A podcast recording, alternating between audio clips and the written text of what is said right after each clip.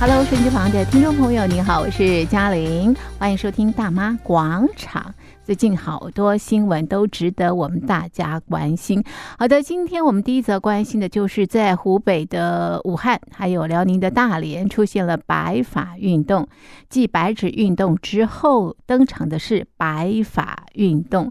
所以我觉得大陆内部真的是多事之秋哦。所以我们待会来看看这个白发的运动的诉求是什么。好，那么另外呢，我们来看看啊、这个中国大陆的国家主席习近平在中央政治局常务委员会宣布，新冠防控胜利创文明奇迹。朋友们，对于呃习近平的这个说法，你认同吗？好，那么实际的状况又是如何呢？第三则新闻，我们关心的是中国大陆啊现在对于阿胶哦、呃非常感兴趣，这个呃需求量相当大，爆炸性的这个需求，结果呢让这个非洲的农民啊倒霉了，他们变得更穷，为什么？今天我们邀请的来宾呢是台北海洋科技大学通识中心教授吴建中吴教授，吴教授你好。主持人、各位听众朋友，大家好。好，今天我们首先来关心大陆呃这个发生的新闻。那么这则新闻呢是这个白发运动，即白纸运动，在中国大陆呢又发起了呃这个白发的这个运动。那这个发起的呃地点在湖北的武汉，还有辽宁的这个大连，通通都有哦。那为什么叫白发？就是呃都是一些退休人士，然后呢针对大陆的医保呃进行抗议。那么到底呃，这些退休人士为什么会站出来呃，针对医保来提出抗议呢？是呃，首先第一个哈，这个我们看到，自从这个呃白纸运动之后哈，嗯不管是我们之前节目也曾经谈过什么烟花运动啊，是，或者是白白纸革命啊，或者是、呃现在的白发革命，嗯对，看起来似乎好像中国大陆的社会蠢蠢欲动没，错，是，哦好像呃中共的这种控制力嗯似乎仿佛降了许多。嗯呃，那这一次出现的这个白发运动，嗯第一个它的特殊点是，当然就是一群老人对，走上退街休头。了是，那第这个跟过去里面呃都是年轻人呃的嗯这种白纸运是动不还同是的不同的年一龄个层部不一年样，龄层不一样。是，是那第二个部分比较不同的就是，嗯哎、好，又在武汉啊、嗯为什么在武汉嗯出现这样的一个情况？嗯，那武汉在这个二月八号出现了这个反医保的这个抗议，嗯那民众抗议这个地方政府缩减医保福利。嗯，那抗议者表示，哈，对每个月人民币两百六十块的这个医疗补贴，对，然后被砍到剩下这个数十块。是，那这样的一个情况有没有嗯让呃这个武汉，嗯尤其是武汉钢铁厂的嗯退休人员，嗯，当然也有一些国营企业的这个退休员工嗯也走上街头。对，那我们可以看到，为什么他们要走上街头呢？嗯嗯其实我第一个原因，嗯，当然就是他们自己的医保对，的这个负担是里面变得更加的沉重。是是，什么意思？因为我们知道，过去民众去看门诊或对看小病的时候，大陆的医保哈、可以分成两个部分，第哪一两个个叫部做分个别账户，哦，个别账户，个别账户户，是，另外一个叫做呃这个集体账户。啊哈，是那集哦体账户当然就是大病的时候是可以去做这个呃负担，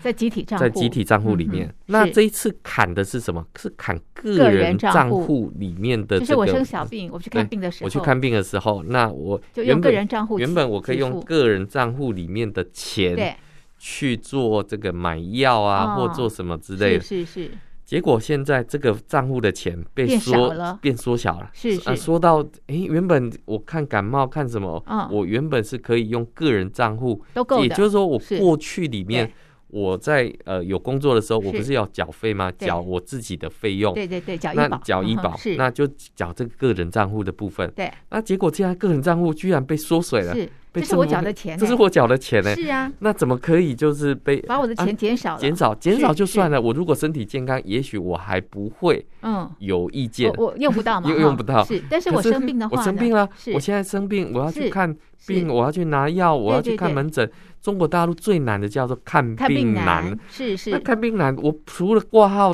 很难之外，对对我对现在连买药也很难，也很难。是为什么？因为我要自己负担啊。是是是，我老了，我就是希望透过医保啊能够对我有一些保障。对结果中共政府居然现在用医保改革名义，对，二月一号实施把人民的这个个个人账账户里面的对这些费用给缩小了。是是那、，这些缩水的钱用到哪里对去啊了？对啊，挪到那哪里去？所以这一群老人就很不满意，哦就走上是街头嘛。是那走上街头里面当然是嗯抗议啊，抗议这个地方政府剥夺了我他们的权权益。嘛，嗯是对是是，所以呃，我们就看到这一嗯群嗯白发运动里面为对什么白没有发苍苍啊？ 没没有年轻人是的是原因是在这个地对方对嘛。对，嗯呃，我们可以看到哈、在过去里面，呃这个 COVID-19、嗯，这个武汉肺炎的起源地就在武汉，对，多事之秋啊，对，多事多之事秋之。地啊，那那我们看到从一开是始 的是武汉封城到中嗯间这个不管重复的风控等对等，对，地方政府投入不管是呃这一些治疗啊。嗯，或者是检验呐，或嗯者是各种不同的医疗负担，是一定是相当庞大的。是，可是我们知道，嗯地方政府不可能，呃，把自己的这种软肋给嗯暴露出来，嗯，所以一定都是报喜不报报忧。，嗯，这个武汉政府打赢了 COVID-19 的胜仗，嗯这都要感谢党中央的这个英明领导。嗯可是他们我没有提到的是，嗯他们代价是什么？就是挪用嗯，这一些个人账户的费用，是去填补过去里面这种大量的这种医疗检查的嗯这种、呃这个天黑洞、财务黑财洞务黑洞。嗯所以我们看到为什么嗯这群老人会走出来的原因，气爆哪怕是自己有病也要上街头，嗯是是因为自己的账户自己走。对大陆的老百姓来讲，这个钱是我自己对的、啊，怎么莫因名为蒸是发？这个 ，莫名蒸发是呃，然后我除了蒸发嗯之外，我还要自己再从口袋里面对再掏钱出来，对，那这造是成什么现象呢是？接下来年轻人会不会想，嗯，那我现在缴进去的钱，那以以后后会不会也碰到相同的也状也是蒸况？发了？那我干是嘛还去对投我干保嘛这缴啊个搞这个医是疗的这个对保险制度？所以，一个政府到底具不具有诚信，是然后假这种改革之名去哦行掠夺人民口袋里面资产？的是，这个事实，当然嗯对在这个呃很很多的这个地方政府哈，嗯来说，或者是我们看到最近有一些洗白哈，为嗯中共洗白的文章嗯，来讲，他们会讲啊，这个个人账户里面的钱嗯也不是你的啊，嗯这个是你缴入公积金之后，再由嗯政府打到你个人账户啊，嗯这不是你的钱啊。嗯可是我们看到，在过去的一段嗯时间里面，早就已经约定俗成，人民认为那是我自己是缴纳而的、且这是我个缴的钱呢，我为什么缴不是我的钱呢？ 对，为什么会这样子莫名 是的啊，怎么认定落差这么的大？对然后原本很多医保覆盖的这些范围哈对，也就门诊可以报销的这些都药没办法报销，都没有办法报销了是，要自费然，后必须要自费，所以你就可以看到，那呃不走上街头吗？那那这怎么这行啊？那怎么 行啊？对呀，他们说啊嗯是，在 COVID-19 没有嗯被这个武汉肺炎的嗯这个病毒给杀是死，是 结果现在可能会被中共中给共气气死，真的耶，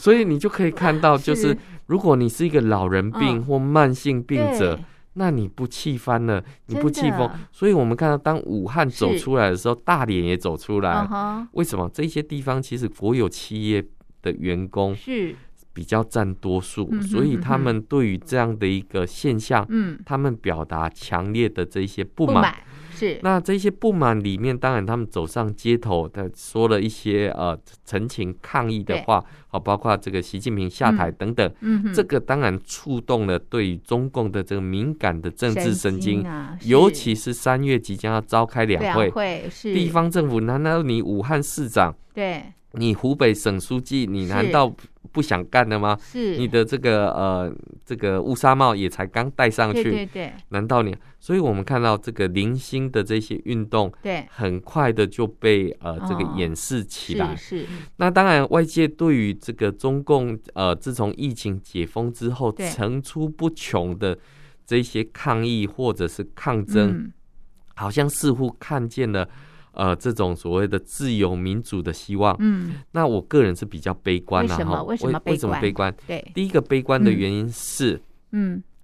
呃，不管是这种呃白纸运动，或者是现在的白发运动，是其实他们所要求的或争取的都是个人的这个利益。嗯嗯，啊，比如说呃，这个白纸运动的时候，嗯就是啊，我不要被关起来，我对不要被封对控，没错，我要自由，那我要自由。嗯嗯那这个呃，白发运动，嗯那这个因为我他的自医保医保的被权权益利被抢被走剥，夺了。那嗯可是我们看到、哦嗯这个，大家如果还有印象的话，在嗯法国大革命的时候，嗯那一些农民就是因为这个呃君主嗯要去对他们抽税，嗯，抽完税之后，他们觉得不合理，对，没所以错，起来这个推嗯翻掉这个政府。可是是我们看到，不管是白纸运动也好，或白发白运发运动，动是其实都还没有演变到这样的一个层次。是是那所以地方政府很容易就用个别不同的疏通方式，嗯去稳定下来。嗯嗯，先稳定再算账， 对它稳定了之后，当然是对于整个的这种呃集体的这种、呃维稳，就嗯是是才会可以产生一些作用。是当然不免俗了，我们知道在 COVID-19 疫情期间，嗯这个中国的人口数下降，啊嗯这个死了不少人没错。是那当时的这些维稳员、嗯网格员等等哈、是不是暂时松开了、嗯，舒压了这一些的方式？但是会不会这种舒压嗯或者是这种捆绑又重新会再回来？嗯这个其实是我自己嗯对于这一场运动，或者是、呃称之为的这种呃街头运动，嗯必须要去看到它的一个背后。嗯，不过呃，还是回过头来讲，嗯中共的这一些事后的追查，哦，嗯不管是白纸运动抓捕了好多的年轻是人，是没错，很多人下落不明对，所以我在如果不是在现场，嗯恐怕你也很难说出这种叫做嗯鼓励嗯或者是称许的这一些话语，因为在嗯中共的体制之下，任何的抗争都是必须要很大的勇没气，错没错，因为是事后的追溯都是很这个严苛的。所以我们可以看到这一群白发苍苍的嗯老人走出来的时候，它凸显了一个现象：第一，中国的经济出现了问嗯题，所以现在中国要拼命的拼经没济的错一个是情况。嗯嗯那第二，我们可以看到，如果连老人都走嗯出来，对，这个国家是一定是出了很大的一个问题。嗯哼照理来讲，它应该是安养天年的是啊时间是点。啊嗯我们看到最近中国出台了很多的政策，什么房贷可以延到八十岁对这个缴纳，是那。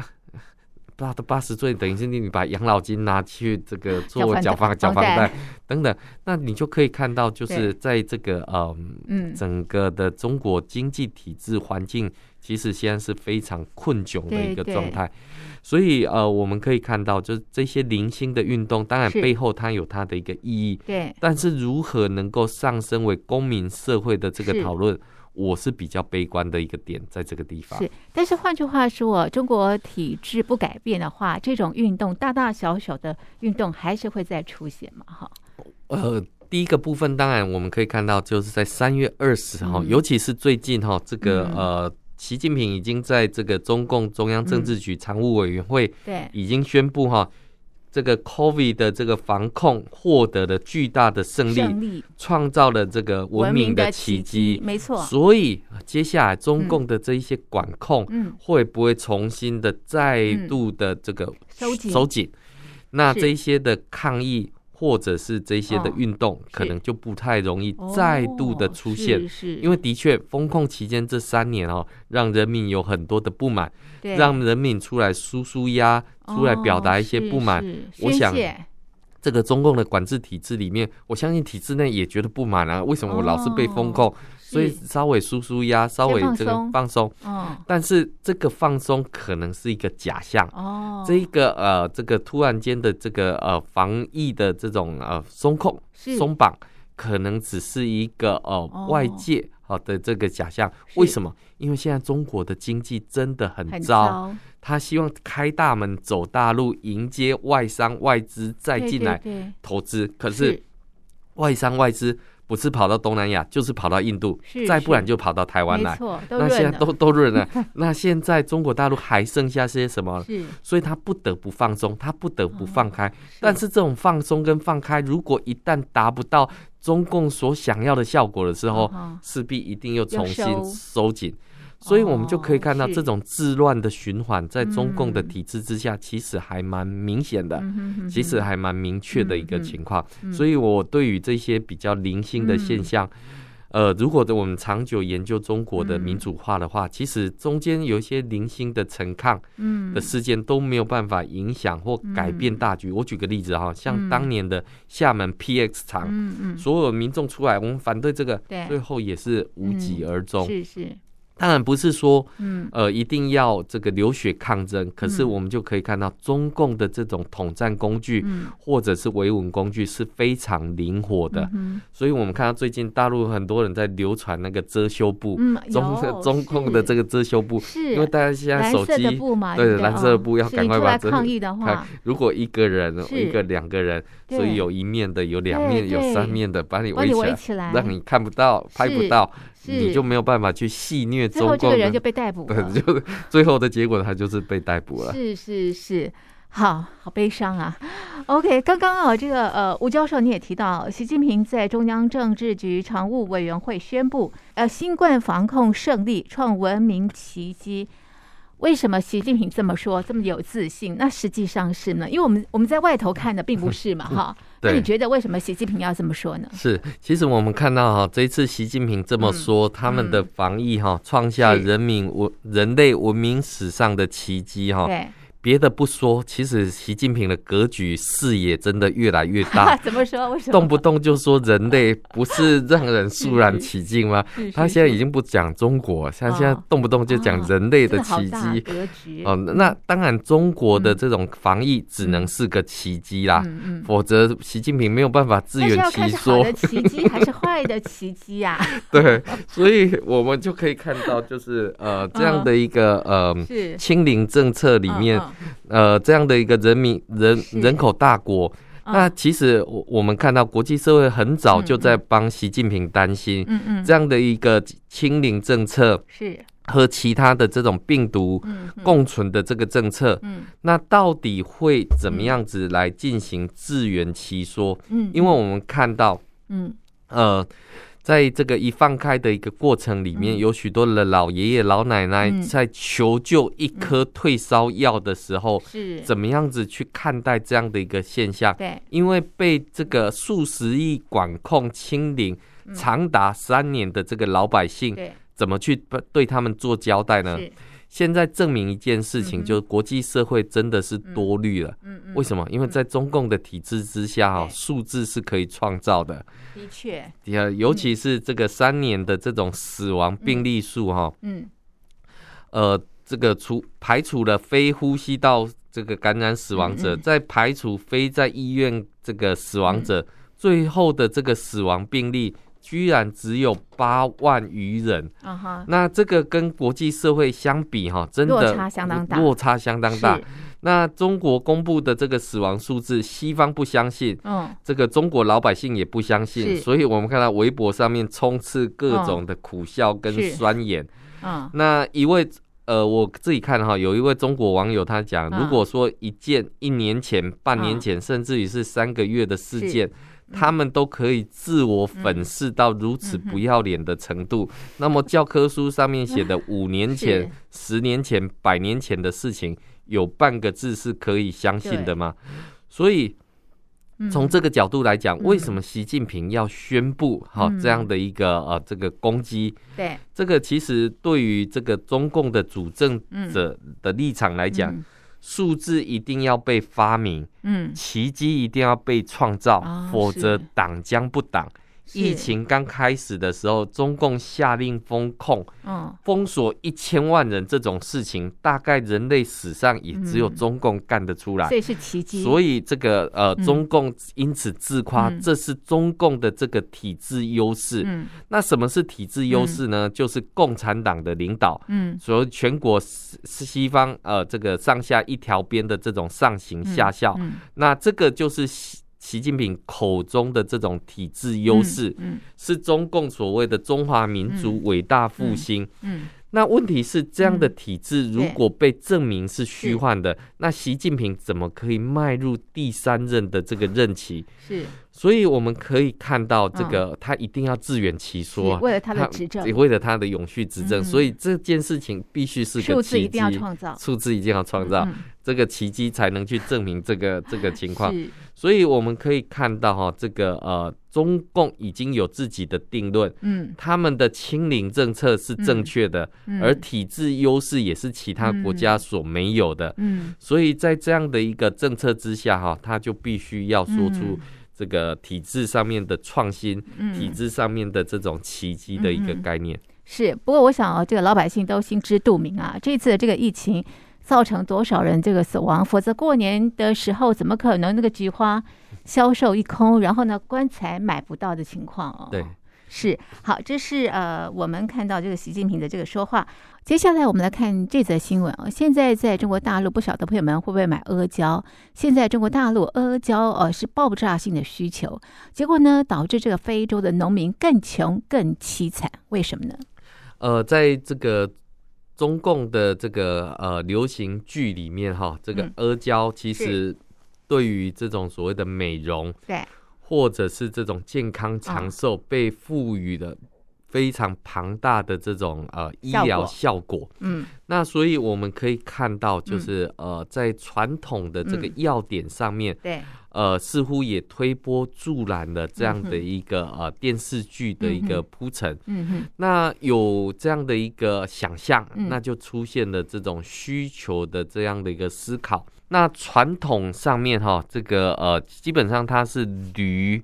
嗯好用是驴的对驴皮嗯跟草药提炼而成。嗯那阿胶传统上面嗯被誉为帝王药材。嗯那随着呃中国的这个呃过去嗯经济的好转，然后再加上电视剧的推波助澜是之后，那当然这样的产品就容易成为这个销售上面的圣品。对，那我们可以看到这个呃，因为中国年龄老化，是那据推估，二零三零年退休的人口将达到四亿人。那预估这样的一个产品，阿胶的产品可能会有进一步的这个需求。，嗯所以，怎么样子去产出这样的一个阿胶呢？嗯，它的原料就很重要，是，不管是驴嗯，所取下来的驴皮，对，或者是草药，嗯，在这一段期间哈，尤其是在这个疫情不稳定的期间，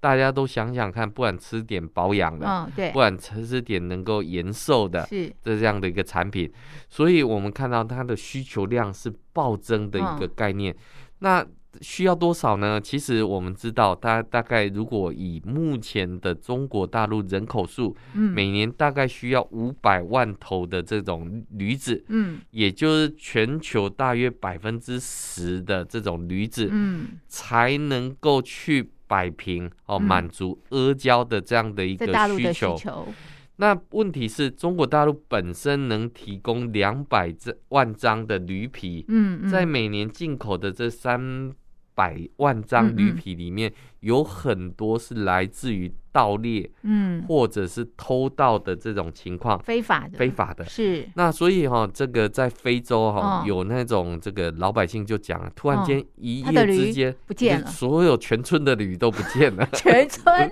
为什么更严重更严重？嗯，因为这种盗猎的情况嗯非太普常的遍严重，是，那这种严重到就是、嗯呃，我们会看到它影响了正常作物的嗯，这种，因为我们知道在非在非洲洲是，驴是工作性的是这种动物，对，它可以载运，它可以驮售，可以嗯耕地等等，它等于嗯是很万用的一个概念。嗯嗯那过去驴，嗯当然它的这个呃费用、嗯价格、嗯价值上面来讲是不言可喻。嗯嗯，但是现在因为有了阿胶的对这样的产品的这个需求之是后，这个驴的这个报价，对它的身驴价的更这高，身价就更高了。是，那我们知道哈，呃，这个如果以驴来讲，取下那一张驴皮之后对，它的驴肉其实在食用性上面来讲的话，嗯它的这个管道其实并不是那么畅通，嗯嗯所以更多的它出现了浪费。嗯，呃还有这个，嗯，等于说一只驴要养到那么大，对才可以取下它的这个驴驴皮，皮这个是就跟过去很多中国人喜欢吃这种鱼刺，啊哦是这个它不是要吃那只鲨鱼，嗯嗯它只是要它背上的这个刺。对一只驴没有驴皮，嗯一只鲨鱼没有鱼刺，是都是没有办法生存。对所以，我们看到当中国的这一嗯些需求，嗯所以助长了这一些盗猎的情况。嗯除了盗猎之外，哈，更重要，它影响了这个非洲嗯的这一些、呃民生作物的这种使用，嗯因为嗯没有驴可以来耕种，是在那么热的天气里面，只有对驴可以待得住，可以是受得了。那嗯所以你就可以看到这样的一个呃新闻，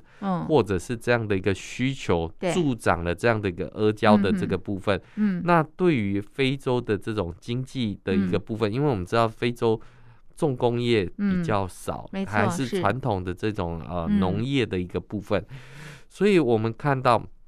在过去，中共常常把自己的手伸入这个嗯非洲大陆，嗯然后作为所谓的中非友好的这个嗯嗯过程。但是我们此刻看到了，嗯中非的友好并没有让非洲的民众更好过得更好，嗯反而因为这个嗯中国的内需市场的需求，对导致了非洲人民大量的去嗯盗猎这一些的驴皮。哦让嗯这些作物是没有办法能够、呃顺利的耕作，嗯嗯所以这种在非洲里面草原化、沙漠化的情况嗯是变得更加的严重。嗯哼所以我们可以看到，就是说市场当然有它的这个需求，嗯可是我们也知道哈，就是说嗯现在的人、嗯其实呃富裕了之后，对能获取的营养品的来源是已经非常很充的足多元充足。嗯实在不需要再再去补补充充这个这阿胶一些阿胶等等之嗯类的一个部分，嗯那甚至于我们看到，比如说像大陆有一款哈、这个嗯什么磷虾、嗯磷虾油，嗯那嗯在嗯这是这跑到一这个捕虾船哦，跑到南极大陆去捕那种磷虾。哈哈啊嗯是说老实的，这个磷虾可能有丰富的这些、嗯这些产这些营养成分，是但是说真的，那些营养成分在其他食物没有食吗物？也可以补充是得到，是为什么一定要去吃嗯哈这么是稀有的、这么的呃珍贵的？对，因为而我且们知道大量把捕捞，大量捕捞哦也把不那利些这个生态的对，一那现个在气候变迁、哦对影响这么的呃明那么显，大，对，那已经有许是多的专家学者都已经提出警告，嗯，人类再不管控自己的嘴巴的话，那对，气候变迁的这种问题更大，更加的严重。对，那更不要讲说，呃，在这种掠夺式的这种情况之下，是价高者得。那嗯我们当然不能去呃这嗯个去谴责，嗯，这样的一个、呃、市场法则，但是嗯它背后如果涉及到不管是盗猎嗯，非或法者的非法的是出口等等，这个其实就应该要大家的去谴责，没错，还有去进行这样的一个呃惩罚性的是一个是情查况。处啊，对嗯，，所以我们可以看到，就是说嗯，在这个、呃非洲所嗯出现的这个现象，对其实只是冰山一一角角而已。是，其实中国大陆在国际社会去狩猎这一些资源的部分，嗯，其实是非常巨大的一个部分，尤其是我们看到，比如说像在非洲，除了这个东阿阿胶之对外，，现在中国大陆在发展所谓的锂电池的一是个部分，锂最重要的元素也是来自于非洲。哦，是，所以到处这种掠夺式的资源，它投入比别人更多的这些费用，哦吼，但是带来的不管是环境上面的破坏，都是当地的灾都是难，当地很严重的灾难，所以哦，富是的地方越来越富，对穷的地方越来越穷，落差很而大，且完全没有办法翻身。嗯，所以我们看到像阿胶这样的对一个产品兴盛了之后，并没有带来非洲国家的这个富裕对啊，，非洲农民更嗯穷， 更穷，他的工具驴农不见 了，所以你就可以看到，就是说嗯，这种呃危害人类的嗯事情哈、真的就是从。这个很多中国民众嗯的这种口腹之欲而是来，是，哎，那这样子各国不是都非常的讨厌中国吗？是我到我处掠夺资我源们，可以看到哈，这个中共过去里面是透过这种“一嗯带一路”的这种策略，对，在国际之间所谓的交朋是友。是那各国对早就已经出现所谓的债务陷阱之是外哈，是，大家最明显可见的，斯里兰卡已经破产两次。嗯，那我们看到像马来西亚、像泰国等等都拒绝了是中国的这一些“一带一路”的这个借款。嗯嗯，更重要的是，我们看到在非洲里面，中国以发展为名，嗯看似是是改善了这个非洲民众的这种生活，嗯，但是长远来看的话，他们所付出来的代价相当嗯高，其实是非常高的。嗯所以，我们看到中共透过这种所谓的一带一路也好，或者是交朋友的战略，嗯其实我们看到西方已经觉醒，嗯而在非洲也已经有部分的国家。嗯他们已经对于嗯，中共的这样的一个作为嗯产生了很大的这种反感，嗯所以可以看得出来，就是说在这样的一个呃中共的这些作为里面，嗯，其实是没有办法赢得当地民众的好好感感，没错，反而会出产生是所谓的这种反华的效应。对这个效应在菲律宾、在越南是最明显的。是是是，好，所以不得不慎了哈是，中国。OK，这是今天我们讨论的新闻。那么我们的节目呢就进行到这里，非常谢谢听众朋友的收听，也谢谢吴教授您的分析，谢谢您，谢谢。